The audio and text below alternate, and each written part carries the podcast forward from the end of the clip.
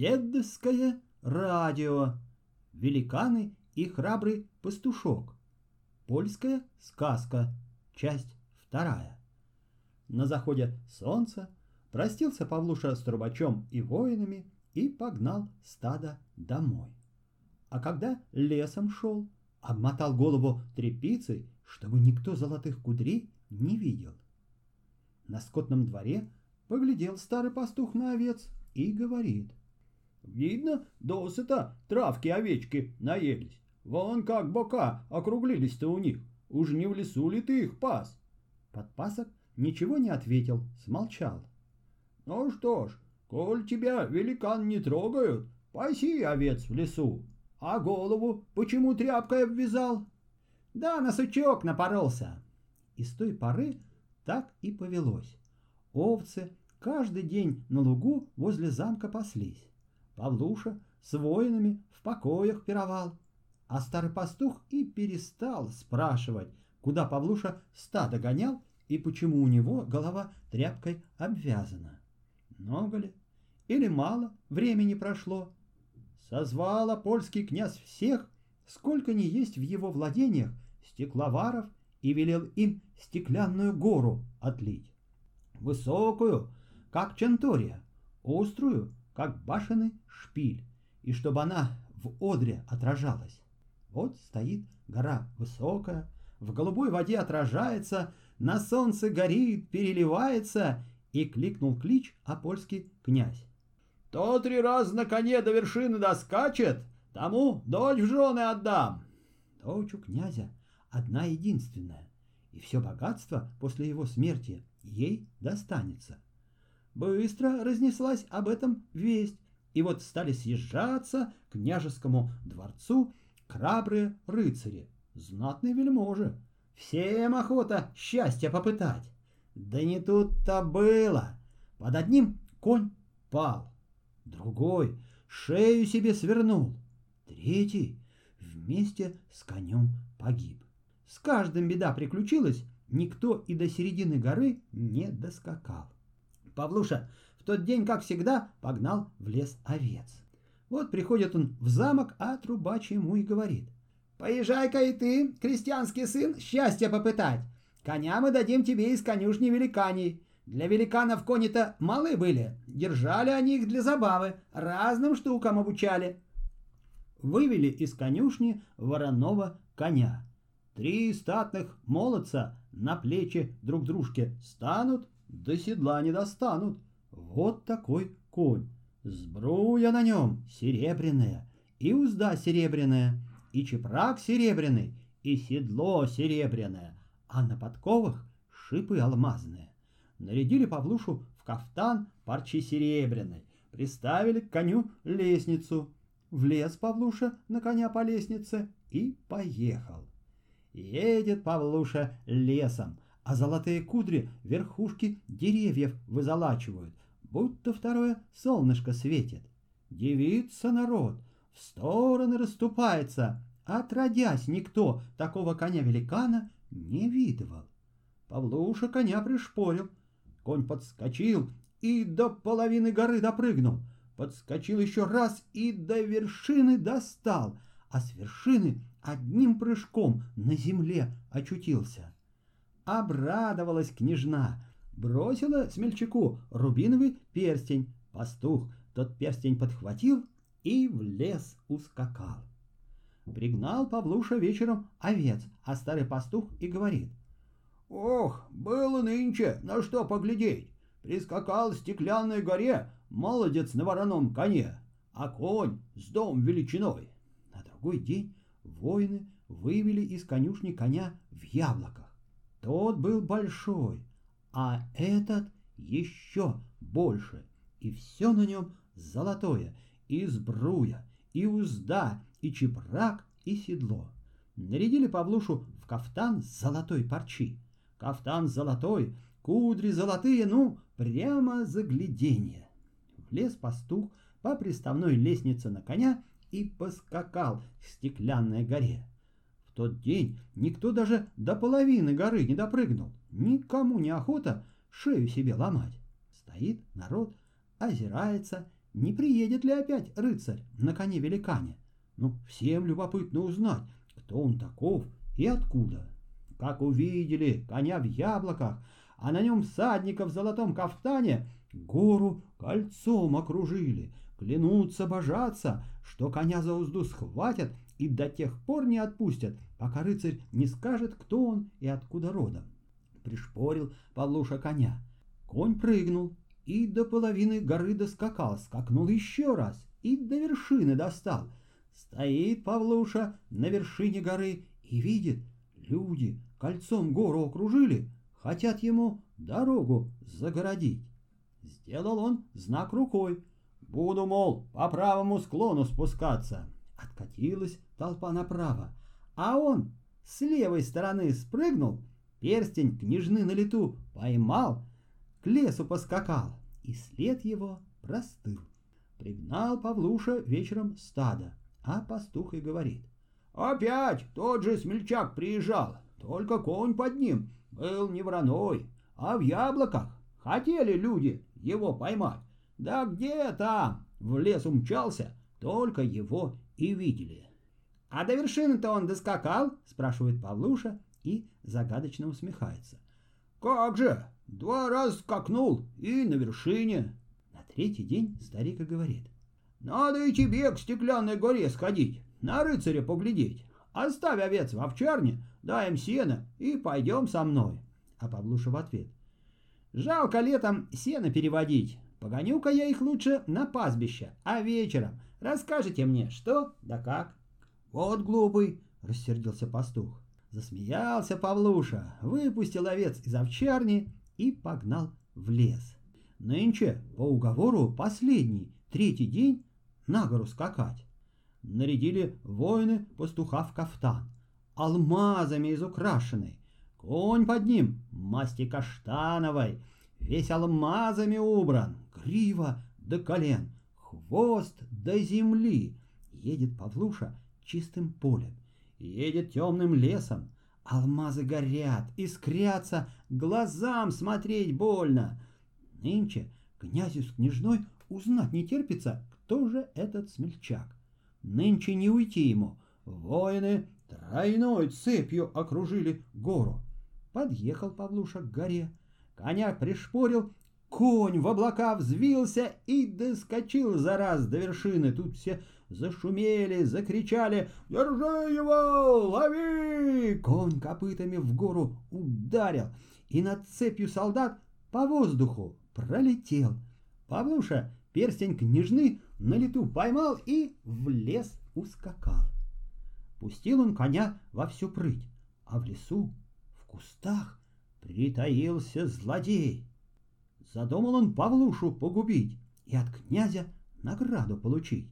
Вот, мчится Павлуша по дороге, а злодей из кустов выскочил и саблей взмахнул. Только как он не целился, как не метил, а выше стремени не достал. Сабля сапог рассекла, оцарапала ногу, а алмазное стремя сломалось, а конец в подошве застрял. Обмыли воины ногу ключевой водой, намазали медвежьим салом. Вмиг рана зажила. Только чуть приметный шрам на коже остался. Вечером старый пастух говорит Павлуша. «Ой, дурак ты, что к стеклянной горе не пошел? На того рыцарь поглядеть не захотел. Он через тройную цепь солдат перемахнул и в лес ускакал. Только теперь не скрыться ему. Ранили его в правую ногу». Сидит как-то вечером княжна и на дорогу глядит.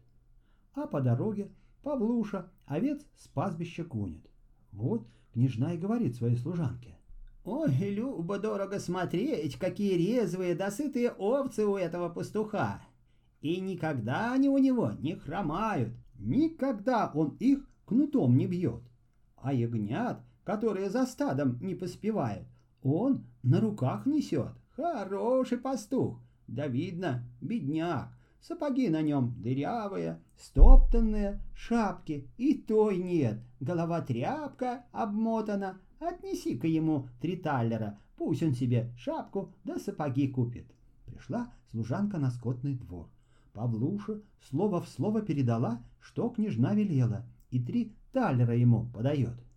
Павлуша засмеялся, подбросил монеты. Ударились они друг о дружку, звякнули, а Павлуша внуков старого пастуха подзывает и приговаривает. «Дзинь-ля-ля, дзинь-ля-ля, вот вам, ребятишки, бляшки-кругляшки, катайте их по земле, играйте!»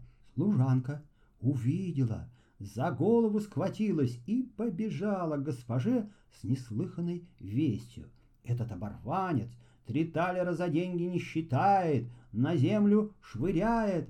День за днем идет, неделя за неделей. Князь с княжной ждут, поджидают рыцаря, что три раза на стеклянную гору въехал, а его все нет и нет. Когда ждать стало не в моготу, призвал князь придворных звездочетов и говорит, «Грош цена вашей мудрости, если не узнаете, вы у далеких звезд, у солнца, у месяца, где тот рыцарь, что три раза на стеклянную гору въехал?» Разбрелись ученые по своим горенкам, а горенки у них на высоких столбах, чтобы ни крыша, ни дерево, ни башня не заслоняли им звезды, луну и солнце, не мешали смотреть на облака, да высчитывать, с какой быстротой бегут они по небу. Три дня и три ночи смотрел на небо первый звездочет. Измерял, высчитывал, рисовал, а на четвертый день пришел к князю и говорит. «Милостливый господин, не чужой этот человек, а ваш подданный!» Разослал князь придворных по всем городам и селам Силезии и велел смельчака среди рыцарей и шляхты искать. Придворные искали, искали, да так ни с чем и воротились назад. Семь дней и семь ночей смотрел на небо второй звездочет измерял, высчитывал, рисовал, а на восьмой день явился князю и говорит, «Милостливый господин, человек этот при вашем дворе служит, и ваш хлеб ест. Тут велел князь учинить допрос челяди, воинам, стражникам, но и среди них не оказалось смельчака. Девять дней и девять ночей смотрел на небо третий звездочет, измерял, высчитывал, рисовал, а на десятый день князю пришел и говорит. «Милостливый господин, человек это не шляхетского рода, а простой работник и все свое состояние на похороны отца истратил. Стали среди скотников, землепашцев, портных башмачников искать и не нашли. Много ли, мало ли времени прошло, сидит как-то княжна у окошка и на дорогу смотрит. А по дороге Павлуша овец с пастбища гонит. Глянула княжна на Павлушу и опрометью кинулась к отцу. «Батюшка, а подпасок? Какой подпасок? Подпаска спрашивали?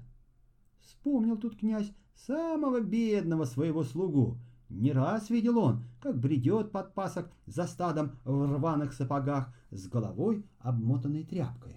Вспомнил и засмеялся. «Если хочешь, — говорит, — спрошу у старого пастуха». «Спроси, батюшка, спроси!» Послали за пастухом. Удивился старик, встревожился. Не часто ведь такую мелкоту в замок к самому князю зовут. «А ну, скажи, старик», — спрашивает князь, «а про помощника твоего, про подпаска не забыли, когда смельчака искали, который три раза на стеклянную гору въехал?» «Ой, да чего дурака спрашивать? Он даже поглядеть на коня великана и то не захотел. А талеры, что ему княжна пожаловала, ребятишкам для забавы швырнул. Дурак он, каких свет не видывал. Так-то оно так, но во всем должна быть справедливость, сказал князь и послал трех придворных в овчарню. Идут придворные на скотный двор и смеются. «Ха-ха-ха, ну и кавалера выбрала себе княжна», — говорит один. «Не иначе, парша у него на голове, недаром он ее тряпкой обмотал», — молвит другой. «Вот сорву я с него эту тряпку, тогда и посмотрим, что он делать станет», — пригрозил третий. Заходят они в овчарню, останавливаются перед подпаском и спрашивают. «Не ты ли три раза на стеклянную гору въехал?» «Я», — как ни в чем не бывало, — говорит Павлуша. Двое придворных так и покатились со смеху, а третий разгневался, ногами затоптал. «Я тебе, паршивец, покажу, как с нежной шутки шутить!» — закричал он и сорвал у подпаска с головы тряпку. Золотые кудри по плечам рассыпались, и в овчарне словно жаркое пламя вспыхнуло. И сразу точно ослепли все, будто онемели, слова сказать не могут, стоят как неживые. А Павлуша и говорит. «Мало вам этого, могу еще кое-что показать». Приподнял он сноп солоны, что подушка ему служил, и достал оттуда три перстня — рубиновый, изумрудный и бриллиантовый. Три подарка княжны. Хочешь, не хочешь, а пришлось поверить. Бегут придворные со всех ног в замок и кричат. «Смельчак нашелся! Жених объявился!» Привели Павлушу с почестями в замок. Князь княжной на троне сидят, вокруг вельможи, рыцари знатные, господа толпятся, а напротив на лавке узорчатым ковром покрытый примостился подпасок в рваных сапогах, в сермяге латанный-перелатанный, с золотыми кудрями до плеч. «А ну, расскажи нам, храбрый рыцарь, как ты героем стал?» И Павлуша рассказал про дуб говорящий, про меч огненный, про великанов, про замок в лесу, про воинов из подземелья, про коней исполинов, про богатство несметное, что в сокровищницах лежат, и теперь ему под паску принадлежат. Князь подает знак, все на коней садятся и в лес едут. А в лесу по сказанному, как по писанному. Замок стоит, воины с оружием полководца ждут, в сокровищницах богатства несметые, в конюшне кони исполины. Не стали тут ждать, справили шумную свадьбу. Гости так плясали, что потом три месяца хромали, а народ целый год только о свадьбе и толковал. Конец.